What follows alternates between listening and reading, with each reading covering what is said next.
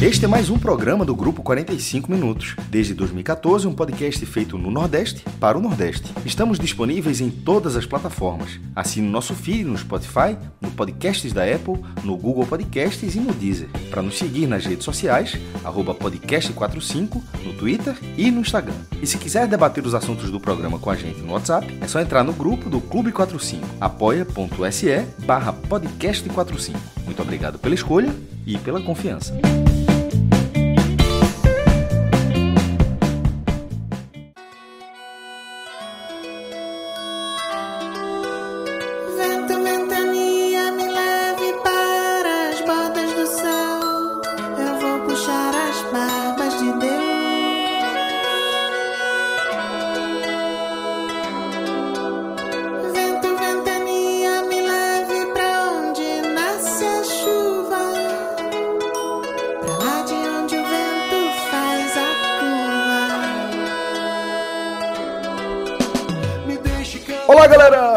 Podcast 45 minutos, começando sua edição número 605 e a gente tá ouvindo Mundo Bita, cara, uma versão de Vento Ventania, interpretada junto com o Bruno Gouveia, do Biquíni Cavadão, né?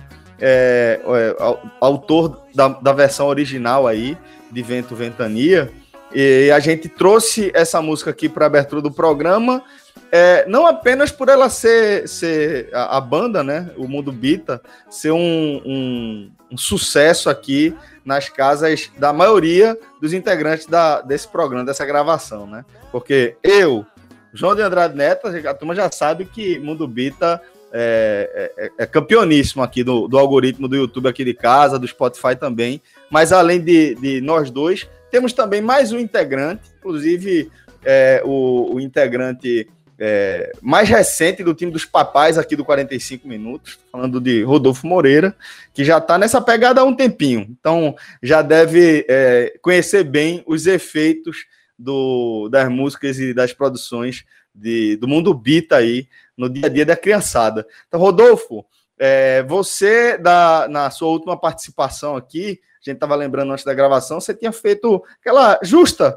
e bem colocada homenagem, né, para a turma somar ponta aí com a patroa, e dessa vez você faz uma homenagem também para sua filha, que acaba sendo uma extensão também para os meus filhos e para os filhos de João. Celcinho, é, eu fui Fala, de Paul McCartney em dois anos para a Rádio Bita, o que os estudiosos, né, os, os especialistas em mundo Bita vão saber que se diferencia de Bita e os animais, é, é, Mundo Bita, né, que é o outro segmento. Então, ah, Demais. anos evoluiu, evoluiu um bocado e fica aí a homenagem agora para a pequena Juliana, que algum dia, né, é, quando isso aqui já tiver é, no- no- se tornado um fóssil da internet, eu vou, eu vou dizer, ó, tá aqui o, o programa, né? O, o podcast cresceu, mas, mas aqui no, nos primórdios tá o teu, tá a tua homenagem. Velho, e Mundo Bita é muito bacana. Eu recomendo muito, já recomendei aqui em alguns programas, porque é uma galera que é, vai para além do interesse em buscar visualização, em buscar alcance, é, em buscar o play, o clique, o view, né? É uma galera que realmente tem muita preocupação em passar valores interessantes, valores que realmente é, aprimoram ali a nossa, nossa, nosso, nosso, nosso crescimento mesmo, né? E a forma como a gente lida com o mundo que, que nos rodeia, né? Sempre traz mensagens bem interessantes, tá? E tá sempre tentando fazer essas releituras. Tem uma que é daquele clássico de Ah, Alceu, a né? anunciação, a anunciação, A é linda. anunciação é espetacular, é, É linda, é linda. Li- Ela, o a clipe, versão o clipe, é o clipe também é bonito. É, o clipe é bonito também. O Mundo Beat é muito legal. E o sucesso não é por acaso, assim. É justamente isso que você falou. É, é tudo feito com muito carinho, com muito cuidado, né? Assim, é, porra, é, é sucesso no Brasil inteiro, né? Começou eles com as próprias músicas deles e depois com, com fazendo, pegando essa pegada de versões, né? É, porra, é fantástico. É um trabalho Hoje o meu muito almoço foi ao som da, da, da releitura de Lulu Santos, como uma onda. É, exatamente. Também, Então, é é, verdade.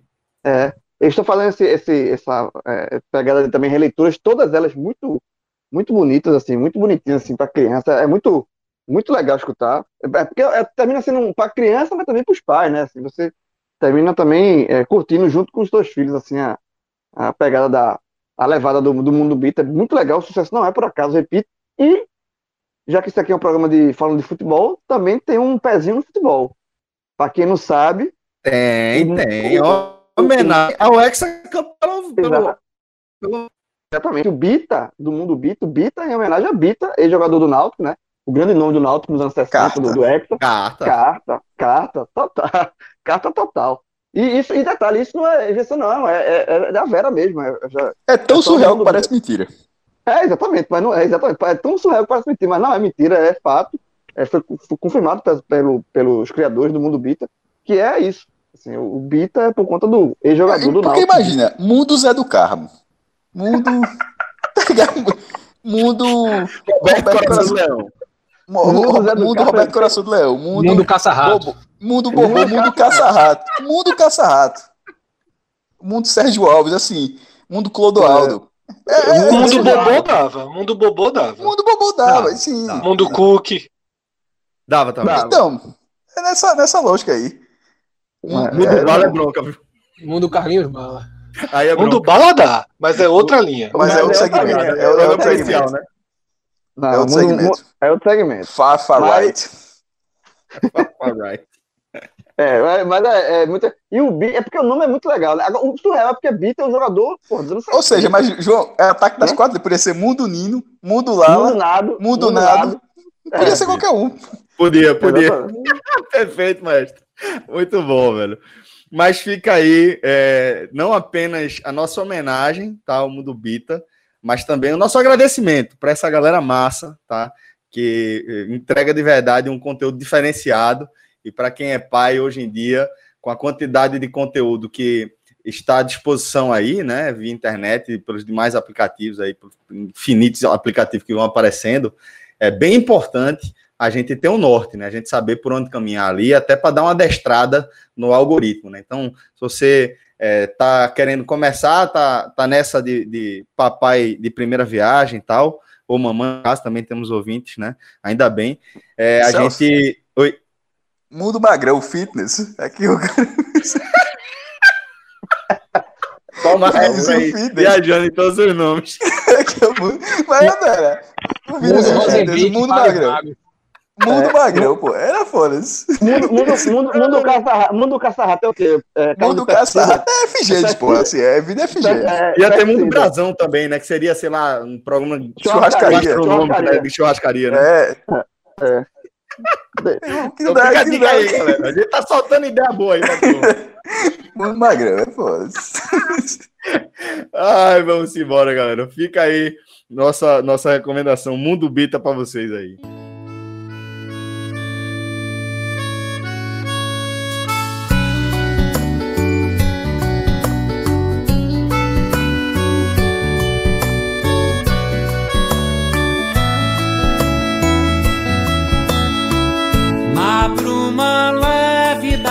Paixões que vem de dentro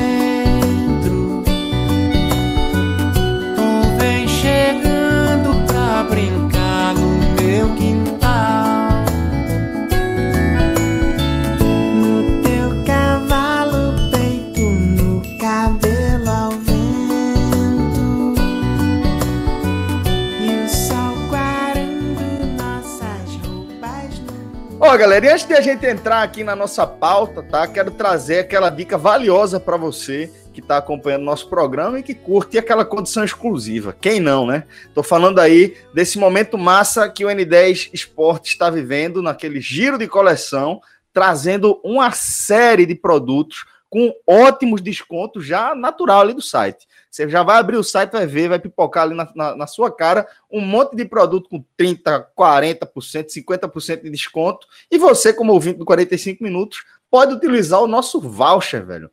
O podcast 15, porque realmente a gente tem aquele código já consagrado, o podcast 45, que dá 10% de desconto. Mas nesse momento aqui, é, de saudão, basicamente, lá do, do N10, a gente está oferecendo um, um, um, voucher com 15% de desconto. Então são 5% a mais aí no nosso, dando aquela turbinada no nosso código. E destaque que esse código, esse voucher, ele é cumulativo. Então, independentemente do produto, seja um produto que esteja lá na seção de outlet, onde você vai encontrar já os melhores descontos, ou seja um lançamento, por exemplo, tem uma série de clubes aí que já lançaram suas coleções para a temporada 2021 e você vai encontrar, inclusive, alguns com desconto já lá do N10, tá? 9, 10% de desconto. Você pode utilizar ainda o nosso código de 15%, tá? O podcast 15 para ganhar mais 15%, beleza? E a gente lembra ainda que no N10 você tem frete grátis para todo o Brasil para compras a partir de 200 reais. n10esportes.com www.rodolfo.br. Bom, e vocês já, já viram aí, Rodolfo Moreira está com a gente aqui no nosso, no nosso programa, porque a gente trouxe é, para a pauta do nosso podcast Raiz um tema que tem tudo a ver com Rodolfo. Né? Que a gente está vivendo um momento é, diferente em relação ao início de temporada. Né? É, a gente vem destacando aí ao longo dos últimos meses já, já que a gente está tá num cenário onde a temporada 2020 entrou na temporada 2021, tudo acabou se atropelando e poucos clubes conseguiram seguir um planejamento minimamente organizado é, para encarar esse início de, de, de, temporada num ritmo tão acelerado, né? Porque a gente está vendo aí um calendário já apertado, com muitas competições e competições é, de caráter decisivo. Copa do Brasil, Copa do Nordeste. Então a gente está vendo aí é, é, os times passando aí por esse, esse momento é, de muita aceleração desde o início da temporada. O reflexo disso é, talvez possa ser traduzido é, na pressão, né, João, que a gente está vindo em cima de alguns trabalhos. É, a gente pode citar aqui alguns clubes aqui da região, os clubes aqui do nosso radar, a gente já, já passou por várias análises aqui falando como os treinadores estão pressionados, e isso muda muito de acordo com o resultado do jogo mais recente. Né? Mas de toda forma, João, é, a gente tem os clubes aí com 10 partidas, e olhe lá, muitos treinadores com metade ou menos jogos que isso, e já com trabalho bastante questionado, muita gente já balançando em seus cargos, né? É, exatamente. A linha de partida desse podcast aqui é uma linha que eu até fiquei surpreso quando sugeri. Porque normalmente se diz que eu sou mais é, impaciente né, com trabalhos ruins e tal. E aí, por isso que a gente também trouxe Rodolfo, que Rodolfo é, é um cara mais. É, analisa bem a fundo essa questão de treinador, de trabalho, de tempo para a gente analisar os trabalhos, que é o seguinte: como você falou, Celso, é, é, os principais clubes né, é, aqui do Nordeste, eles não fizeram nem 10 jogos ainda com os times, os times principais. O Sport fez o primeiro jogo com o time com jogadores principais sábado passado, né, quando perdeu o Bahia 4 a 0. Então assim, é uma temporada muito atípica por conta da ela vem emendada com a temporada passada e isso fez com que é, vários clubes optassem pelas permanências dos treinadores, né, mesmo talvez você não tendo 100% de confiança naquele treinador, mas é, como uma temporada terminou e a outra começou cinco dias depois, é, era muito, foi muito mais cômodo você manter o trabalho já existente, né? Do que você demitir, começar do zero, pegar outro treinador, já com jogos valendo é, a porta. Então, eu acho que é, a partir da a análise, que a, gente, a, a, pergunta que a gente vai fazer, debater aqui nesse podcast é: diante dessa temporada típica, qual seria o momento, o recorte, se, já, se, é, se é que existe esse recorte, para a gente entender e analisar a, até que ponto o trabalho, de fato, precisa de um restart até que ponto um trabalho tá bom, mas tá me engana que eu gosto. Qual, qual, qual o, o, o, o limite para a gente analisar isso? Ou se toda análise, neste momento, é precipitada?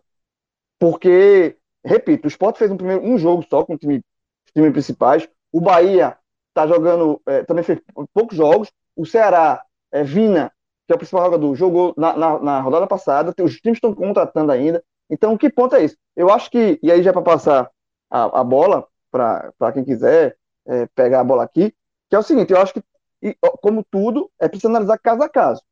Né? Existem trabalhos que eu acho que já dá para já dá indícios de, de trabalhos ruins, e por incrível que pareça, dos, dos sete clubes, né, que a gente analisa aqui com mais, mais profundidade, eu acho que o trabalho pior é o trabalho que houve a mudança, né, e aí também já um ponto, né, justamente porque houve a mudança, não seria, é, é, é, não, não, caberia uma, uma cautela maior, né, um, porque para mim é o trabalho de João Brigato no Santos.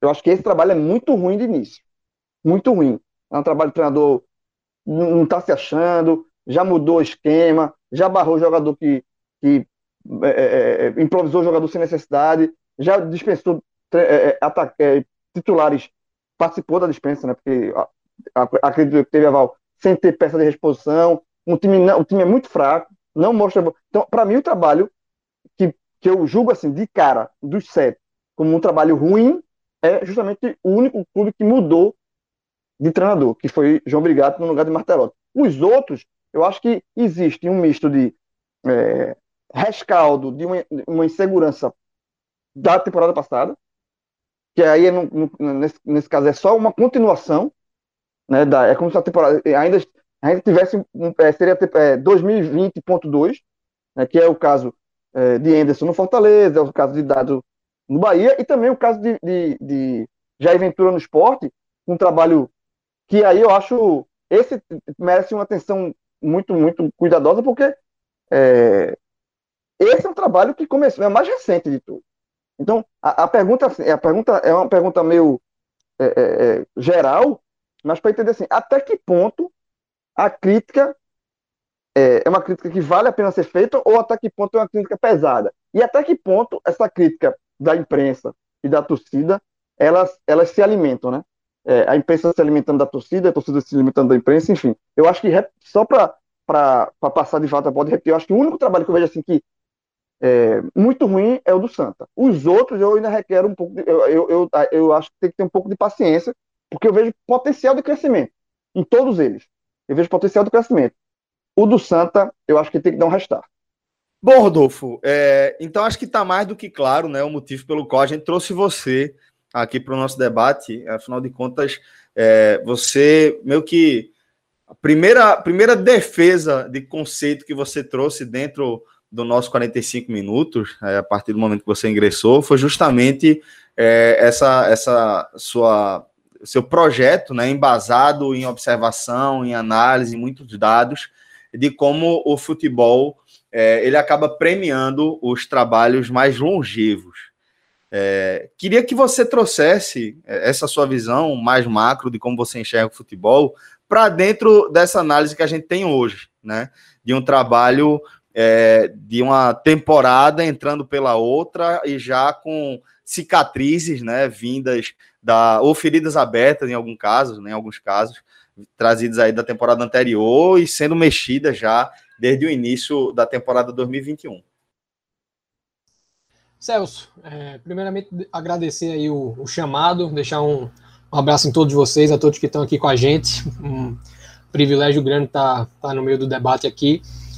E da mesma forma, né, que talvez um, algum ouvinte mais antenado possa lembrar que quando eu participei originalmente desse do podcast Raiz, eu trouxe um conceito, né, que é o de basicamente quando você troca, é, quando você demite um, um treinador vamos dizer assim, recém-fracassado, um técnico que falhou é, na conquista de um campeonato, que não obteve um acesso, você está entregando no mercado um treinador mais preparado.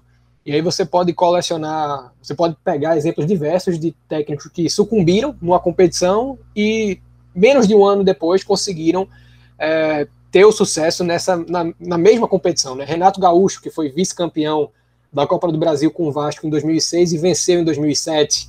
Murici Ramalho, que perdeu aquele brasileiro de 2005 com o Inter e três anos depois foi tricampeão brasileiro com o São Paulo. Enfim, não vou citar o que eu já citei aqui uma outra vez, mas existem casos diversos nesse, nessa mesma narrativa. E um outro conceito que eu queria trazer hoje dialoga muito com o que João já falou e você acabou complementando. Ela vai de acordo com estudos de mercado que eu tenho feito, não atrelados à movimentação de atletas entre clubes no futebol, mas à psicologia que está atrelada à gestão do futebol como um todo. Né? A expectativa de um evento ela é muitas vezes maior que o próprio evento, e isso está de acordo com o que a gente vê no mercado da bola. Né? Quando o futebol para, em condições normais de temperatura e pressão, a gente tem um mês, um mês e meio voltados para uma cobertura incisiva a respeito do vai e vem do mercado. né? A gente para de cobrir os jogos, porque não há mais partidas em disputa, e o nosso foco vai para o sonho, né? para a expectativa de que a- o, o time da temporada passada seja melhorado ou mesmo refeito, caso não tenha sido uma, uma temporada memorável, independente do que tenha acontecido no último ano, o torcedor, via de regra, é um otimista. Ainda que se tragam reforços desconhecidos, sempre tem pelo menos um evento que dá um, um sopro de esperança, seja a volta de um treinador ah, querido pela torcida, como foi, por exemplo, Nelsinho Batista no esporte em 2018, seja um jogador ah, que retorna para casa depois de um longo tempo, mesmo já num, num momento diferente da carreira, como foi o Náutico por diversas vezes nos últimos anos, com Chiesa, com Ronaldo Alves. É, então, a expectativa do torcedor é, a respeito da temporada vai ser sempre superior, a, sempre não, mas quase sempre superior ao que vai acontecer é, efetivamente naquela temporada. E se por um lado, aí eu já entro no, no, no campo dos treinadores, se por um lado, né, essa, esse imprensado que aconteceu em função da paralisação do futebol, né, que passou três meses em 2020 inativo, e para que houvesse uma compensação, ah, 2000 a temporada 2021 aconteceu um dia depois, após o fim do Campeonato Brasileiro de 2020. Ah, esse imprensado, eles deram aos técnicos o escudo do pouco tempo de trabalho que comumente é ignorado, para buscar a defesa às críticas precoces, né, como tem ocorrido na região já nesse início de 2021, nesse início da temporada 2021. Mas, por outro lado, o torcedor ele não dispôs do tempo de sonho e do desafogo que geralmente é concedido. Para ou você esquecer o que aconteceu e passar a sonhar com um ano melhor, ou para você ah, fazer da empolgação de uma boa temporada a esperança de repetição no- na, na consistência de resultados. E não houve, como o João falou, um reset entre as temporadas, e as frustrações de 2020 vieram para 2021, sobretudo aqui no Recife, né, com o Náutico, com o Sport, com o Santa Cruz, à medida que os campeonatos de do- de 2020 invadiram 2021. E isso aconteceu mesmo nos casos em que os clubes trocaram de treinador, como é a situação do Santa Cruz. Mas por que, que eu estou dizendo isso?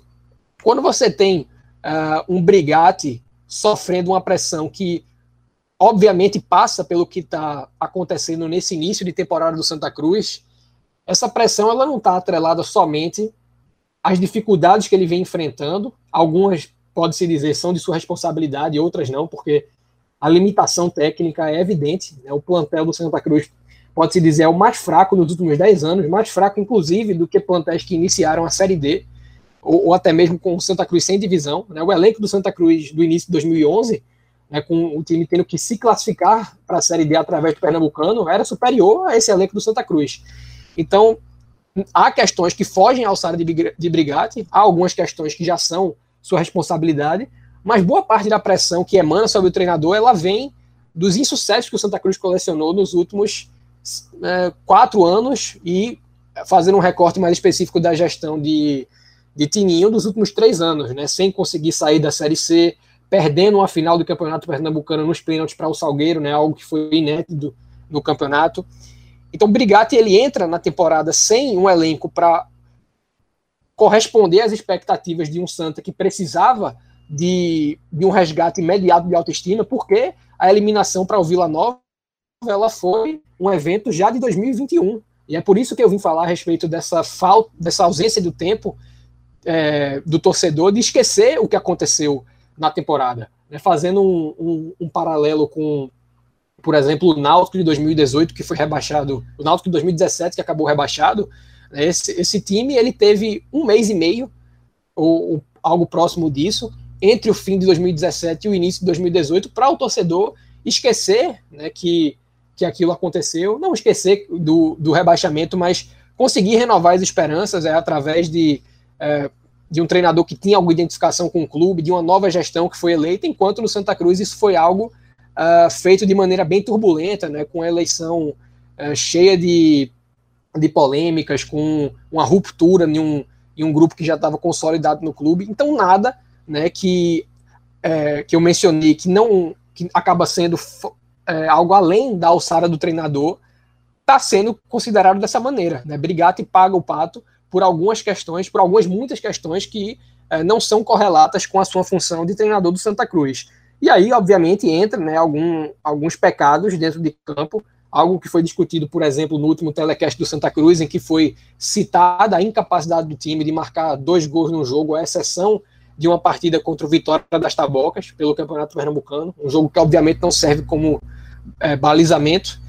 Uh, a ausência de pontos na Copa do Nordeste, que é, não chega a ser algo surpreendente quando você olha o time do Santa Cruz no papel, porque é de fato uma equipe que, mesmo estando na Série C, não conseguiu apresentar nesse início de ano um time à altura de um campeonato de baixo nível técnico. O Santa Cruz é um time, uh, com sorte, uh, quarto ou terceira força do campeonato pernambucano. Né? Dá para, com certeza, colocar atrás de Náutico Esporte e comparar com o Salgueiro, que já venceu o Santa Cruz, colocar na mesma balança que um Retrô, que tem nomes uh, mais. alguns nomes conhecidos. E quando você cobra de um técnico que chega nesse cenário caótico, que em poucos jogos consiga fazer desse time, né, numa competição forte como é a Copa do Nordeste, competitivo, é difícil você me convencer ou até mesmo você apresentar um argumento sólido de que o desempenho deveria ser superior ao que é hoje. Fred, a gente meio que, que viu aí é, a apresentação de dois argumentos que, por essência, né, a gente, a gente que grava com, com, com o João e com o Rodolfo há tanto tempo, a gente já, já vê como ele se contrapõe né, em vários momentos. E João é aquele cara de é, entender que medidas é, urgentes precisam ser, ou mais críticas, mais contundentes, precisam ser tomadas em momentos mais críticos, e Rodolfo realmente é um defensor é, dessa, dessa, desse trabalho de manutenção, de dar tempo para o trabalho maturar. E eu vejo você como um cara que é, fica meio lá e meio cá, né? Você é, entende a importância de fato de, de, se dar tempo ao tempo, mas você sempre faz ponderações de que realmente há momentos em que o trabalho simplesmente não evolui, não sai do lugar. Numa, numa temporada como essa que a gente está vivendo, Fred, você acha que isso pode ter um, um efeito é, a mais na hora da, das tomadas de decisão, na hora de, de, fazer a leitura da pressão sobre os treinadores? Sem dúvida, Celso. Até vou usar uma expressão que, que João usou para grande parte dos clubes. 2021 é uma espécie de 2020.2. É uma continuidade. Isso é um tema fundamental para várias análises nossas, várias. E nessa não poderia ser diferente. E voltando um pouquinho à fita, nesse, nesse posicionamento que você me colocou entre João e Rodolfo, eu diria que eu estou em movimento. Eu me vejo cada dia mais próximo da linha defendida por Rodolfo. Né? Anos atrás, eu talvez estivesse mais próximo da linha defendida por João. E o que me fez mudar parte, né, necessariamente,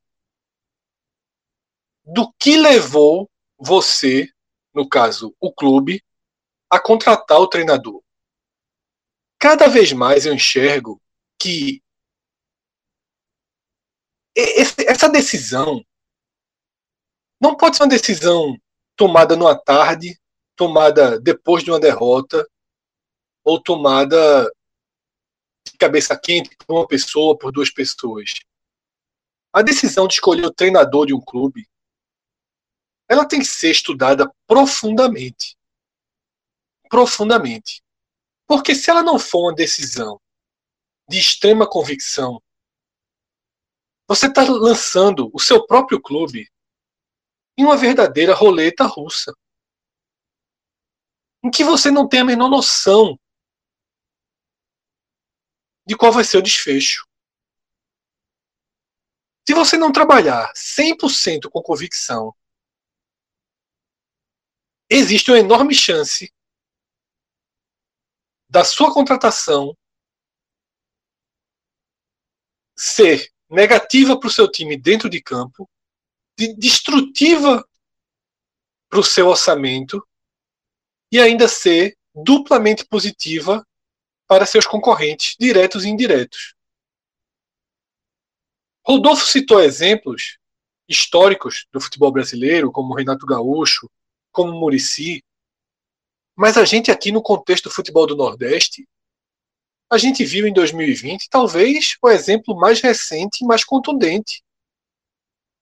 O esporte em 2019, já numa correção de rumo, porque escolheu Milton Cruz sem nenhum desses critérios que eu utilizei, que eu citei aqui. Milton Cruz foi contratado para o esporte por ser simpático, amigo, próximo ao presidente. Não houve nenhum estudo da forma com que os times de Milton Cruz jogam, de quanto tempo o trabalho de Milton Cruz leva para dar certo, de que perfil de jogadores ele trabalha, que custo o perfil desses tem o perfil desses jogadores. Nada disso foi colocado na balança. O time começa a jogar mal, perde jogos irrelevantes, mas cai para Tombense 3 a 0 na Copa do Brasil. No final de semana seguinte, dão aquele famoso ultimato para ele vencer o Santa Cruz, perde o Santa Cruz e o trabalho encerra mais ou menos nessa altura da temporada. Mais ou menos nessa altura da temporada. Então, o esporte sem rumo, porque já não tinha rumo quando escolheu Milton Cruz, demitiu ou não, é seguir sem rumo. O esporte faz uma leitura de oportunidade de mercado, resgata Guto Ferreira, um treinador que chegou aí para o patamar de 400 mil reais, o esporte traz para um patamar muito mais baixo, entrega um projeto Guto chega e segue seu projeto. Guto chega e, com muita tranquilidade, cria uma forma do esporte jogar, dá consistência a essa forma. O esporte perdia um jogador, entrava um reserva, o time não desequilibrava no modo de atuar. Dentro da Série B, a gente viu o esporte fazendo partidas com cinco, seis jogadores reservas Claro que você perde no, no refino técnico de um ou outro jogador, mas a forma de atuar era a mesma. E aí vira a temporada, esses começos de ano de baixa de intensidade, de um desajuste ali aqui.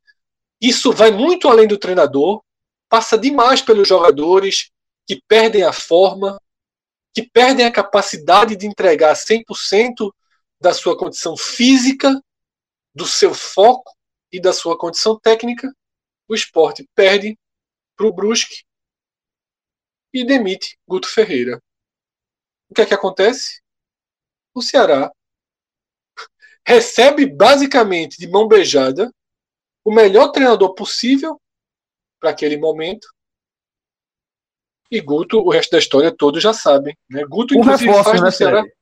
Que leva, le- leva Guto e Guto faz, ó, eu quero esse aqui que funcionou, esse, esse, esse. Se você É. tem um recurso, eu tenho indicação. E aí, Celso? E aí, Guto, ele. O que é que ele faz no Ceará? Mesma coisa. O Ceará perde um jogador, muda três, quatro peças, a forma de jogar é o mesmo. O Guto deu ao Ceará o que talvez seja a maior qualidade do trabalho dele. É um trabalho extremamente estável. O esporte precisaria lá atrás saber que quando contratou o Guto, está contratando estabilidade. Não está contratando futebol de encher os olhos. Não está contratando espetáculo. Até hoje eu lembro do programa que Cássio Cardoso participou é, depois do anúncio de Guto, ele dizendo assim: o esporte é, vai ser aquele time, vai ser 1x0, 0x0, 1x0 de novo, mas vai se classificar sem aperreio. E foi o que aconteceu. Isso.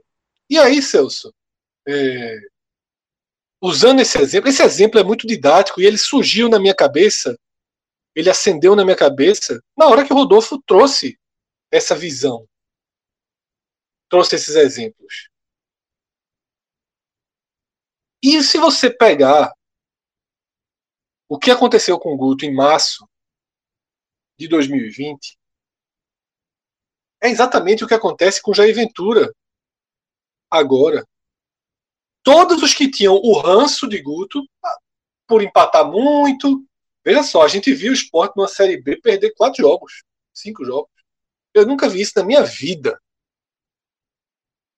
Eu nunca ligava, na minha vida inteira, eu nunca liguei a televisão em jogos fora de casa achando que o esporte não ia perder. Seja pro, pro Juazeirense, seja pro Flamengo. O esporte costuma perder fora de casa, na sua história. Na sua história nacional, o esporte costuma ser derrotado fora de casa. Na Série B ou na Série A.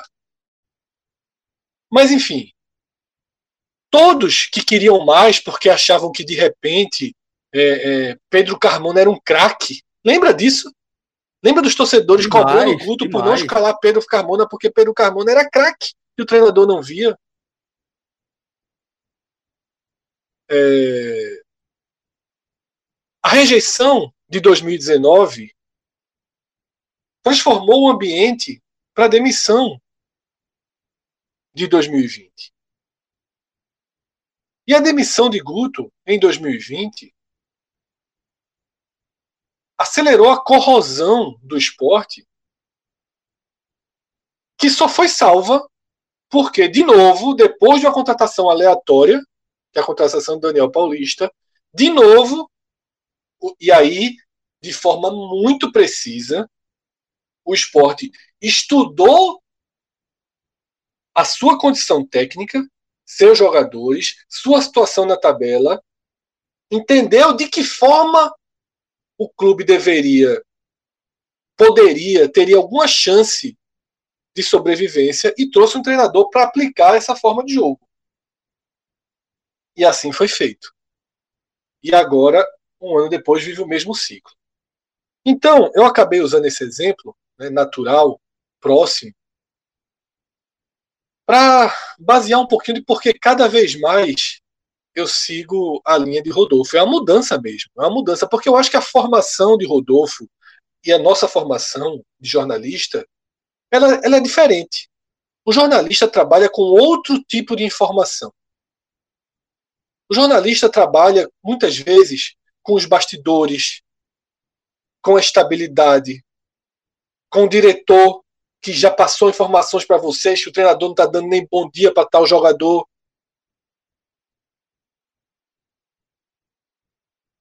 O jornalista ele trabalha com bastidores, ele trabalha é, com repetições de situações. Então, na cabeça de qualquer jornalista, é, o, o, o tal fato novo ele tem um peso maior do que nos números frios porque a gente vai lembrar do, do das, de quando Milton Mendes pega um time melhor em oito jogos e a gente deleta quando Milton Mendes falha e quando outros Milton Mendes falham. O jornalista, o jornalista, ele não faz de forma tão científica essa, essa análise. Então, para a gente, acaba ficando aquela coisa mais quente o fato novo, a notícia, a informação de bastidor, a irritação de um determinado diretor, de outro, do presidente. Existe todo um, um, um, todo um conteúdo diferente do que é consumido por alguém como Rodolfo que tenta fazer uma análise mais fria. E eu acho que às vezes Rodolfo também vai passar do ponto na análise fria. Porque Rodolfo não está considerando que o treinador não está dando bom dia para o porteiro, que o, treinador, que o jogador não está sendo escalado porque diverge.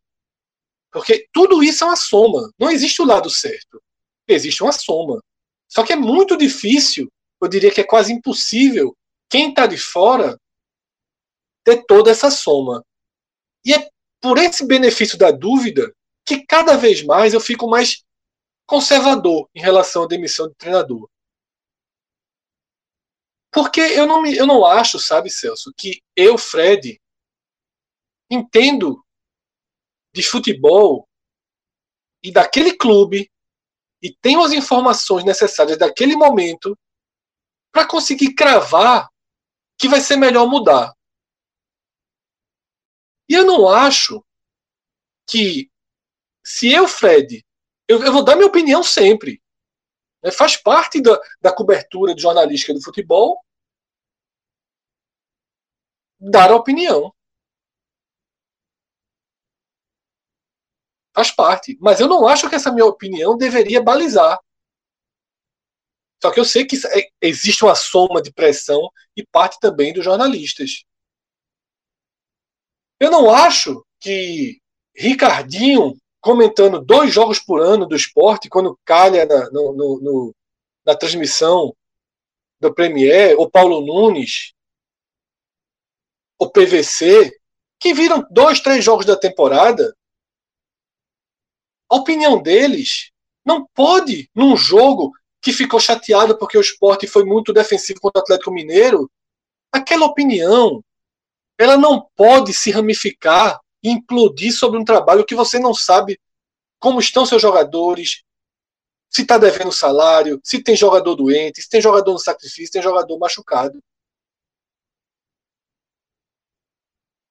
Eu acho isso muito perigoso, porque outra coisa que a gente tem aprendido cada vez mais, Cássio mesmo é um cara que sempre jogou muita luz para essa questão, que é a questão financeira. Não faz sentido, veja só, não pode fazer sentido o Santa Cruz que está sem recurso. O Santa Cruz, cada ano na Série C, se torna um clube menor. Rodolfo trouxe aqui, é pior elenco do Santa Cruz em 10 anos. Santa Cruz não soma ponto na Copa do Nordeste, não tem ninguém surpreso. E não tem ninguém surpreso. Então Santa Cruz contratou Brigatti há um mês. Certamente fez um contrato de um ano. Eu não sei se ele ganha 10, 30, 40, 80 mil. Se ganha 15, se ganha 150, eu não sei. Mas se for 30, se for 30 para o Santa Cruz, 30 já é dinheiro. E se for 30, demitindo ou não, ele vai receber 12 de 30. Se o contrato é de um ano ou 10 de 30, já que esse ano é diferente. Se o esporte Mas aí, resolver mas, aí o demitir. dilema, mas aí o dilema, Fred, é aquele velho dilema, assim, o que é que sai mais barato? Demitir Brigatti certo. ou ficar com o Brigatti? Sim, mas vamos lá. É que, é que eu vou dar um exemplo. Jair Ventura. O esporte acabou. Tem quatro semanas, três semanas e meia que o esporte renovou o contrato de Jair Ventura. Com uma valorização considerável. A gente pode falar aí em algo, pelo menos, na casa de 2 milhões de reais anualmente. Não, não é menos que isso. Para esse ano. Não é menos que isso. Então você tem convicção há três semanas de fazer um contrato com uma pessoa de 2 milhões de reais anuais. O que danado mudou em três semanas que você vai aceitar jogar 2 milhões de reais no lixo? Então é isso. Cada vez mais, esse lado financeiro eu também coloco no bolo. Porque, no caso de um treinador do esporte, 200, 250 mil, você prefere arriscar, tirar 250 mil da sua folha ou trazer um atacante de 250 mil? Certo? No caso do de um clube que o salário do treinador é 300, 400 mil, é a mesma coisa. Guto perde cinco jogos no Ceará. Vamos perder, comprometer 300 mil por mês da nossa folha? Ou vamos qualificar aqui e trazer mais um jogador? Eu acho que, assim, tudo tem que ser levado em conta. Agora, João até já jogou aí no ar. Isso tem um limite, obviamente. Mas aí, e depois eu vou entrar nesse assunto para não ficar mais longo do que já ficou. Outra coisa que eu considero muito importante. E aí é o que eu vou guardar para o próximo debate mais na frente. Informações, onde a parte jornalística é mais forte também. Ambiente. Bastidor.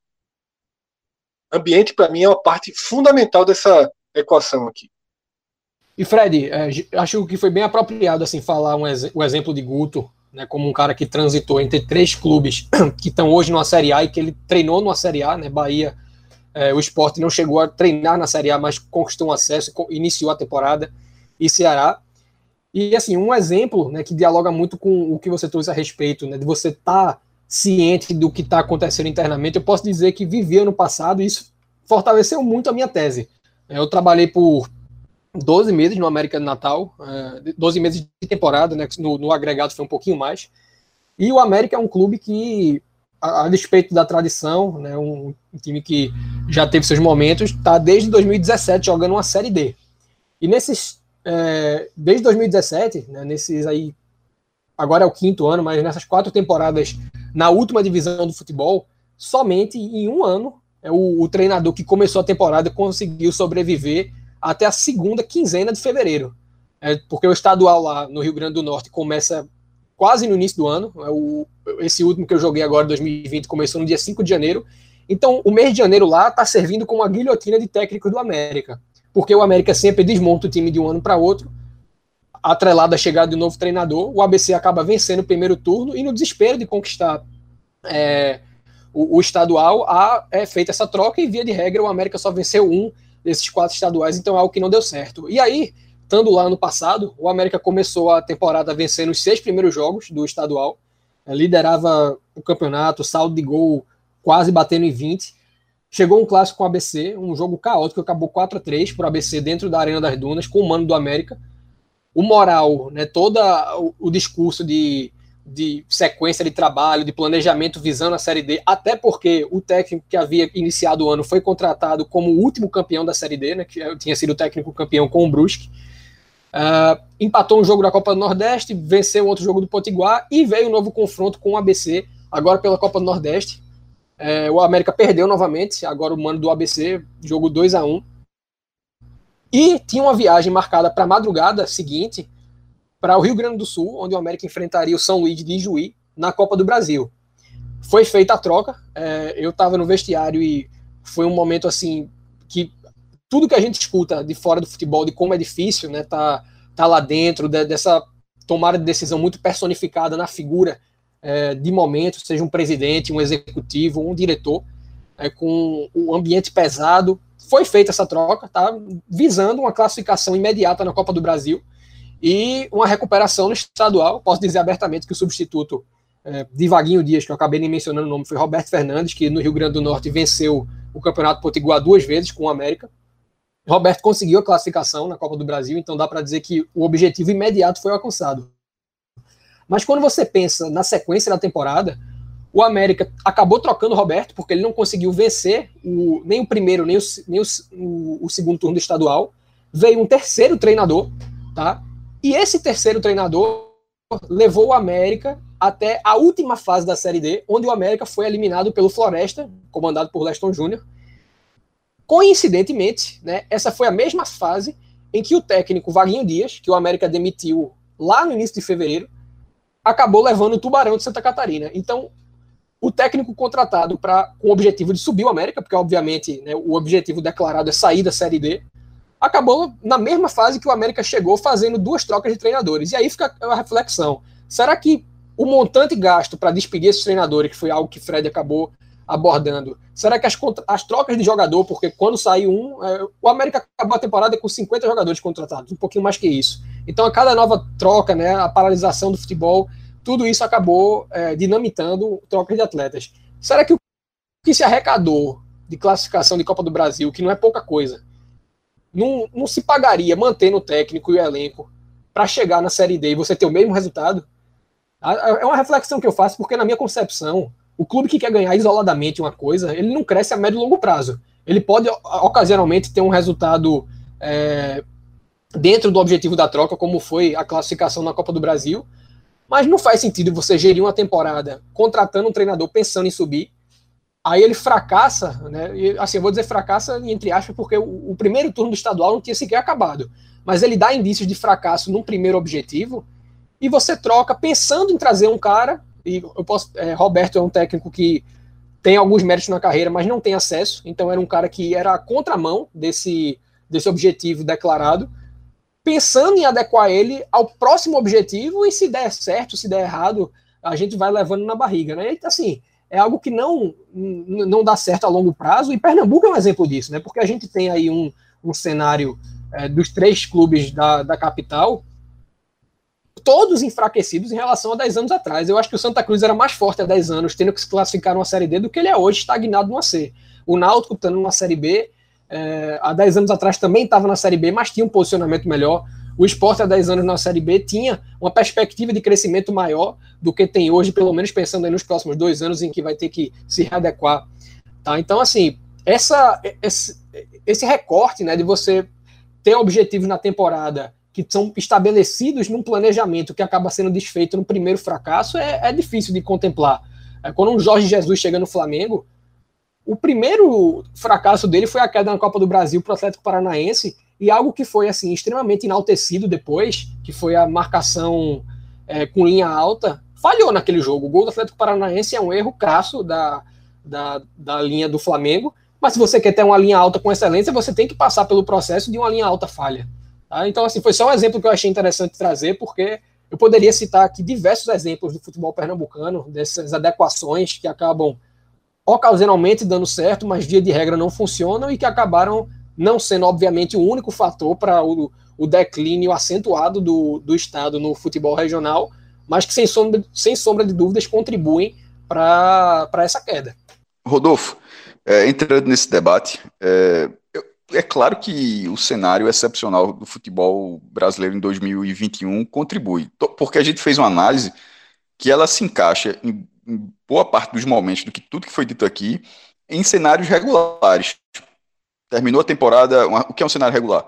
Termina a, o Campeonato Brasileiro, a última divisão, que é a, no caso a, a, primeira divisão, que é a última a terminar, termina na primeira semana de dezembro, férias de dezembro, é, primeira quinzena de janeiro, pré-temporada, é, Copa do Nordeste, por ser, por ter um, inchar um pouco mais o calendário junto com os estaduais, ela começa ali no final de janeiro, enquanto os outros estaduais começam talvez na primeira semana de fevereiro. E, e isso é um curso normal. Já passou quase um mês e meio, quase dois meses em relação ao desfecho do Campeonato Brasileiro. Já é, mudou direção, mudou comando técnico, chegaram jogadores, jogadores se prepararam. Tem um custo. E, e isso, esse, e esse curso normal, lembrando, porque fica, é uma coisa que já parece tão antiga, mas esse curso normal já era, já era considerado apertado. Porque a pré-temporada brasileira era de 10 dias, 15 dias no máximo, isso é muito pouco. E isso já era considerado quase nada. Esse cenário agora, de 2020 para 2021, no caso das temporadas, né, porque a temporada 2020 entrou em 2021, ela estrangulou por completo o calendário. E quem terminou organizado saiu muito na frente. O Ceará saiu muito na frente, porque ele já era um clube organizado, ele conseguiu alcançar o, a, o, a, permanência com antecedência, então a partir dali ele já tinha toda a sua temporada de 2021 certa, então ele podia negociar jogador, podia comprar, já, ele já tinha uma receita certa. Enquanto outros, até é, com uma receita bem maior também, caso do Bahia, não poderia fazer isso. Ele estava tava oscilando até, até a penúltima rodada entre ter 63 milhões de reais de diferença entre ser Série A e Série B. Então, e, e isso influenciou demais, porque isso já era fevereiro de 2021 Tipo, fevereiro de 2021, que é vulgo mês passado, o Bahia não sabia se esse ano, agora, 2021, ele teria um. um ele estava flutuando num hiato de 63 milhões. Isso contribui diretamente para a situação. E isso um clube organizado. Imagine outros não, que não são, que não vem tendo, que vem se virando no estrito, é caso do esporte. O Fortaleza, é, ele passou, foi o que passou pela maior dificuldade em relação à permanência de forma surpreendente, porque foi, foi, é, foi o melhor no primeiro turno, foi o melhor nordestino no primeiro turno e foi justamente o último nordestino a conseguir a permanência. Mas, é, está, é, conquistada a permanência, o Fortaleza tinha um cenário mais propício para refazer a casa. Outros não. É, especificamente sobre o esporte, a, a temporada ela começou muito curta e aí valendo para todos, para quem já estava organizado, é tipo, para quem não estava desorganizado, não haveria tempo nenhum, porque essa Copa do Nordeste 2021, ela é a menor desde 2013.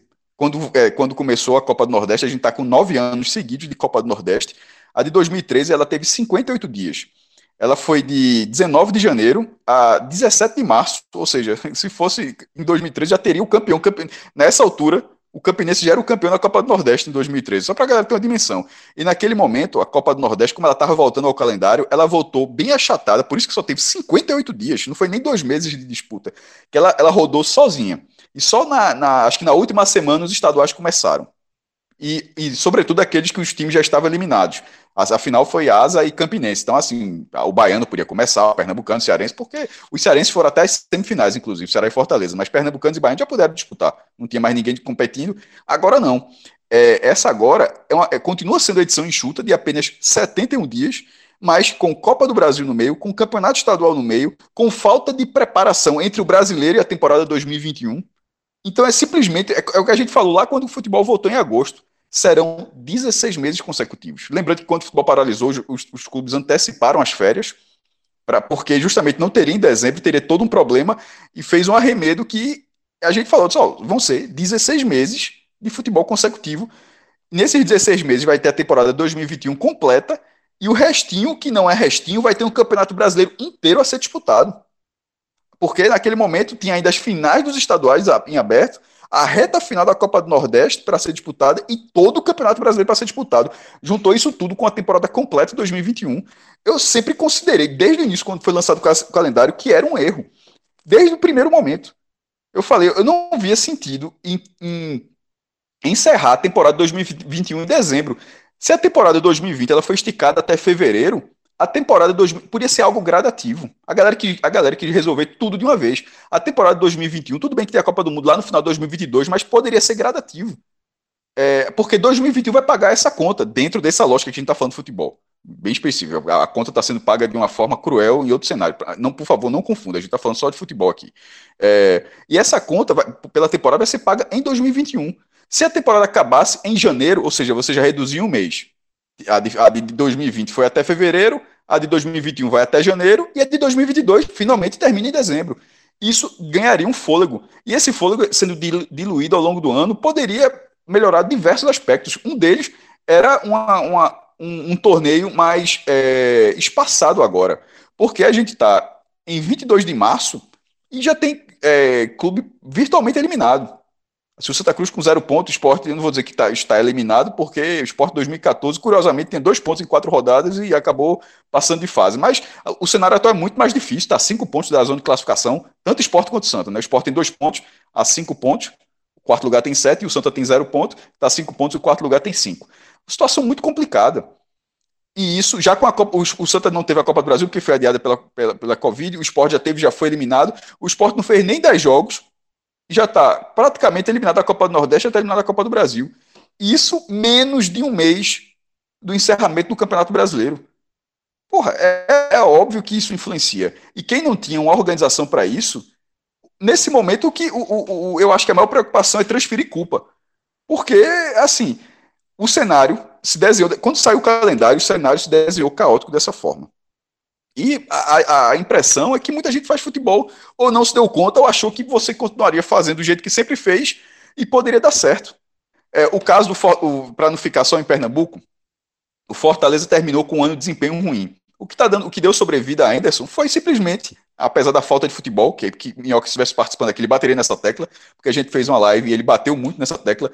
A, a falta de desempenho do Fortaleza é algo que grita e grita mais do que os, os resultados do Fortaleza, porque com o Anderson, o Fortaleza ficou, é, mesmo perdendo nos últimos jogos. Na Copa do Brasil, avançou, vencendo fora de casa. No Cearense, estreou vencendo, o campeonato foi paralisado, mas estreou vencendo.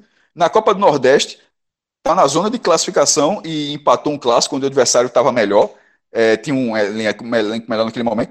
Então, assim, os resultados de Anderson estão estabelecidos. É até curioso comparar Anderson com outros treinadores, porque os resultados estão todos ali.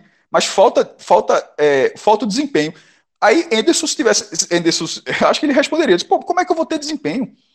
Eu não consigo, eu não consigo trabalhar.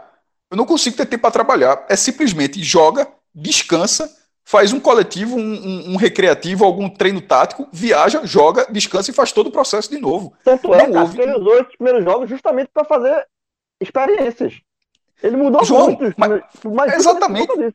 Não tem tempo. Ou seja, o que é, está acontecendo é que os, em, em, em, alguns casos, os resultados não estão vindo e os treinadores estão usando esse, esse espaço, tipo, vou deixando o campeonato de lado, para fazer pré-temporada.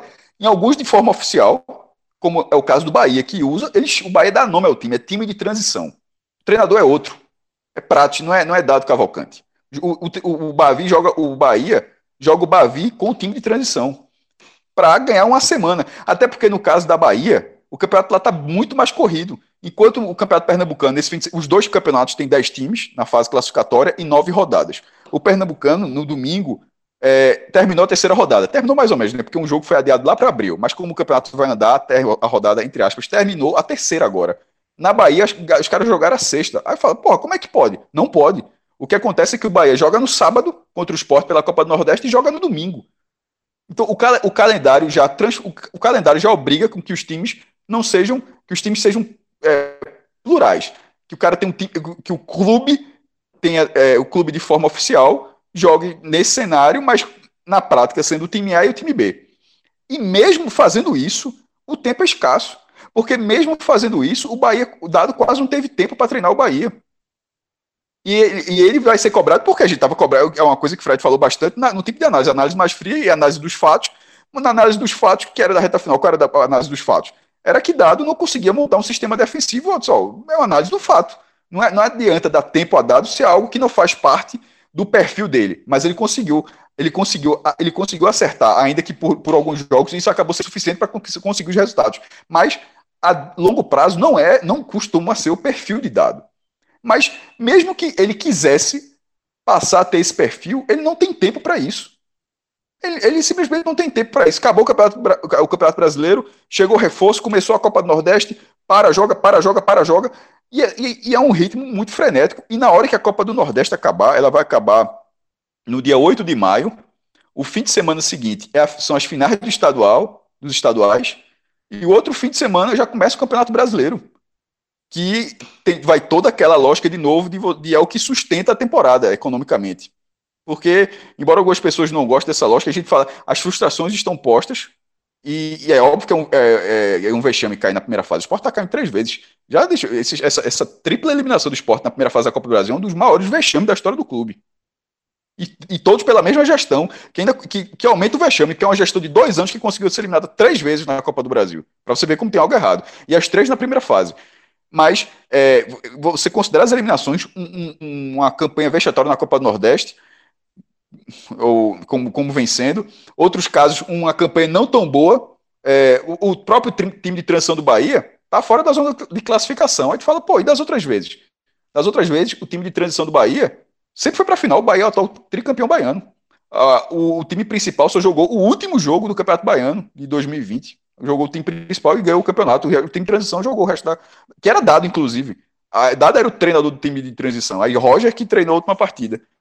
Mas o próprio time, de transição do Bahia, por todo o cenário econômico, por todo o cenário de calendário, ele acabou tendo um nível menor. O time de transição do Bahia era minimamente competitivo. Nesse, esse, ele, ele até conseguiu, jogou até com a Copa Nordeste, conseguiu resultado e tal, mas não é a mesma coisa do que o Bahia vinha fazendo. O Bahia está fazendo um sarrafo, um degrau menor do seu time de transição, pela falta de receita, pela falta de calendário, pela falta de jogadores com todo mundo é, contratando para jogar os campeonatos estaduais nesse momento, é mais complicado. E nisso tudo, você simplesmente falar que o treinador é, não escalou tal jogador, ele errou por isso. Não é só por isso, não, pô.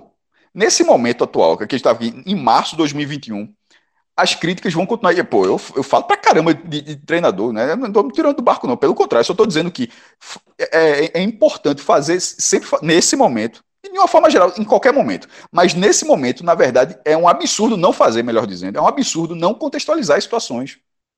Não contextualizar que Jair Ventura treinou, que jogou o time. Ele, é, ele fez uma, uma, uma atuação vergonhosa contra o Bahia em sua primeira atuação o time à disposição. Você contextualiza isso. Que Brigatti com todo o trabalho ruim do Santa nesse momento, ainda tem jogador para estrear. E que, por uma decisão acima dele, dispensou dois jogadores que eram titulares.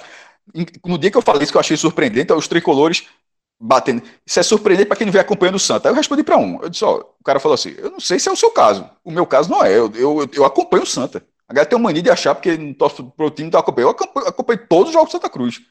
Mas assim, era porque era uma vontade da torcida tirar esses dois jogadores. Então, assim, eu recebi muitas mensagens. É porque na Copa Jogo do Santa, quem fala isso é quem não quer o bem do Santa, esse tipo de bobagem. Aí os resultados ruins continuaram. Ó, o Santa foi precipitado de liberar Paulinho. É, Didira eu ainda não vi, não. Não vi ninguém falar que Didira foi precipitado, não. Mas de Paulinho já, já vi vários.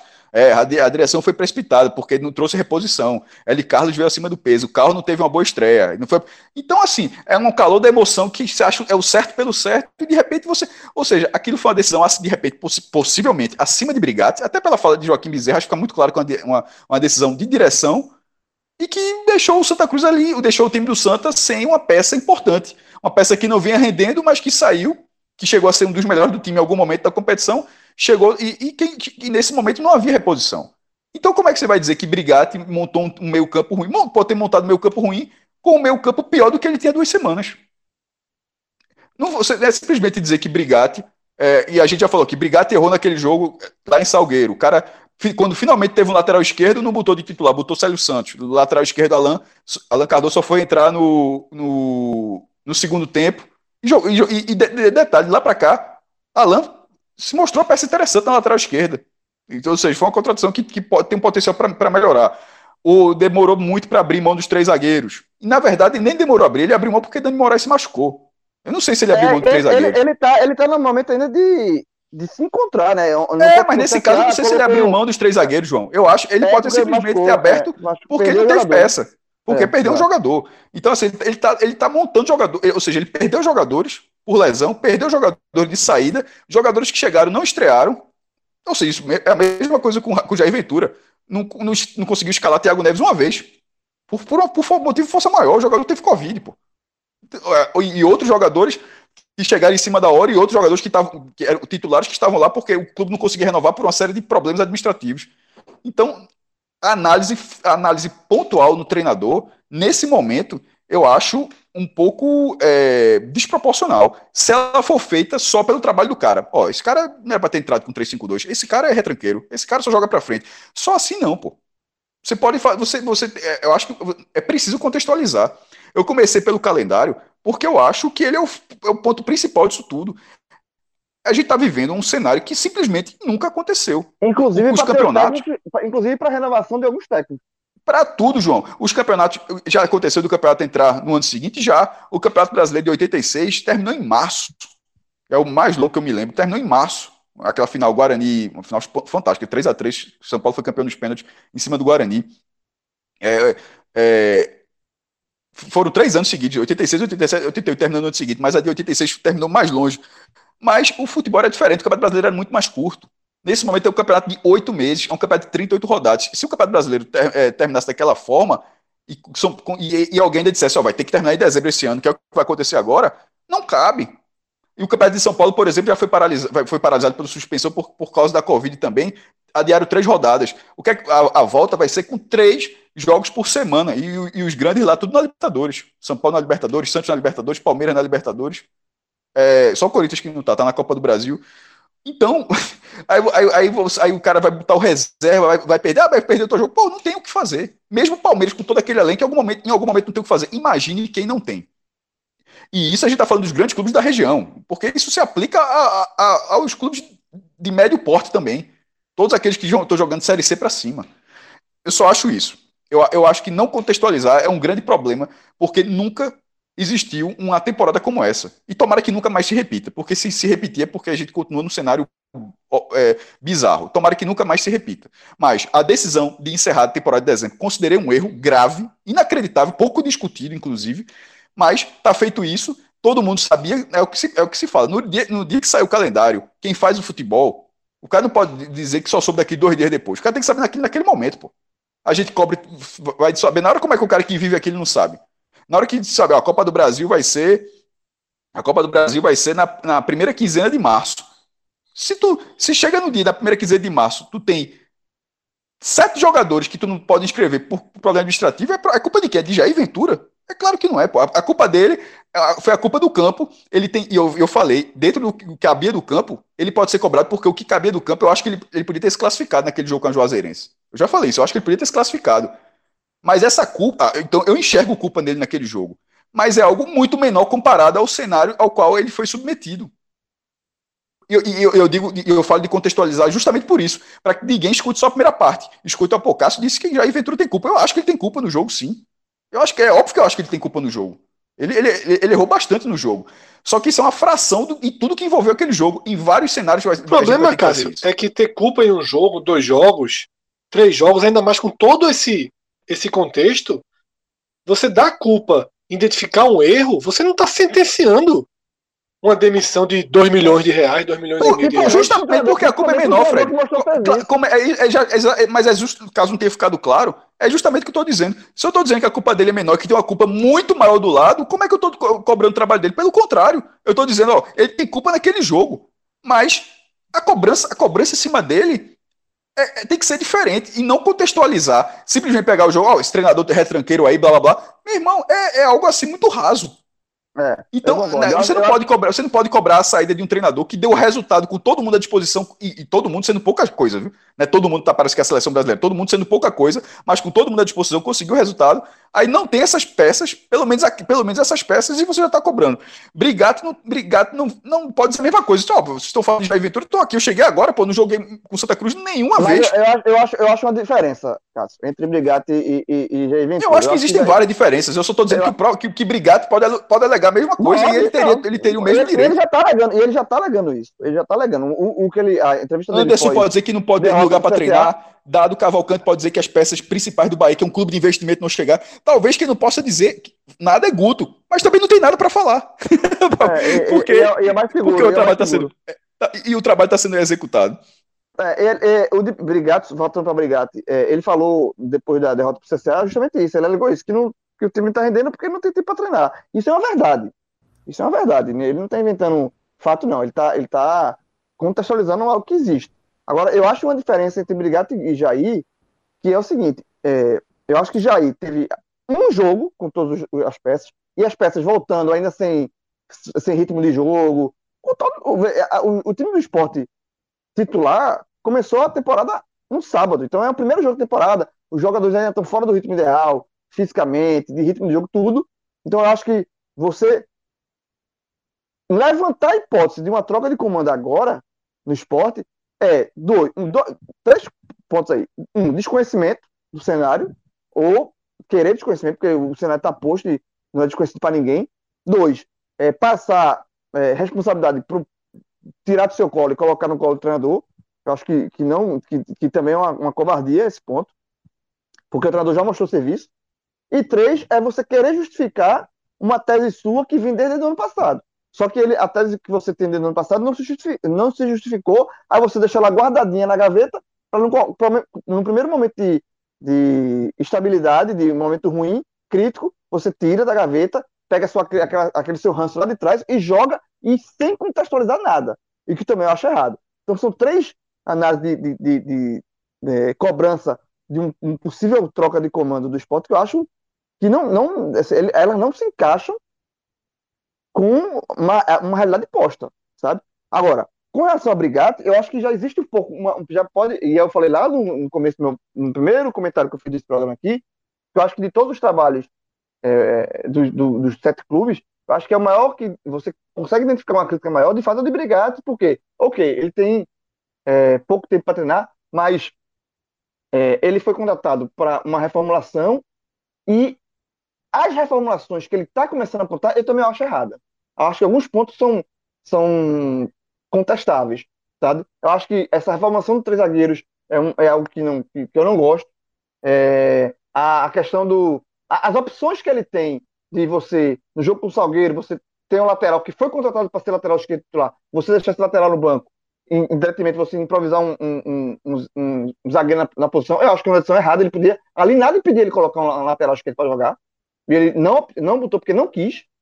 Né? Ele, tava, ele não comandou a equipe, ele estava com a Covid, ele não comandou a equipe na beira do campo, mas é óbvio que as ordens foram passadas por ele. Quem montou eh, a situação foi ele.